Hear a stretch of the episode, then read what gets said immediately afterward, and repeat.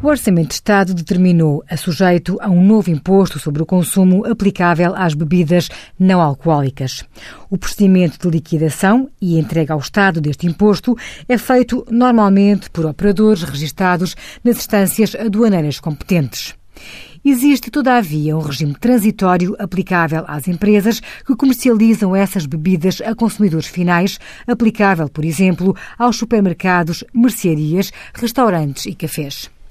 As entidades comercializadoras que possuam um estoque dessas bebidas à data de 1 de fevereiro, adquiridas antes da entrada em vigor do novo imposto, devem consumir ou vender todo esse estoque até ao dia 31 de março, não existindo qualquer sujeição ao novo imposto.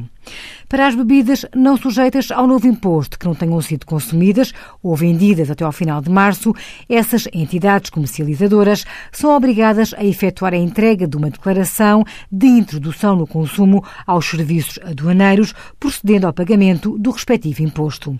Envie as suas dúvidas para conselhofiscal.tsf.occ.pt.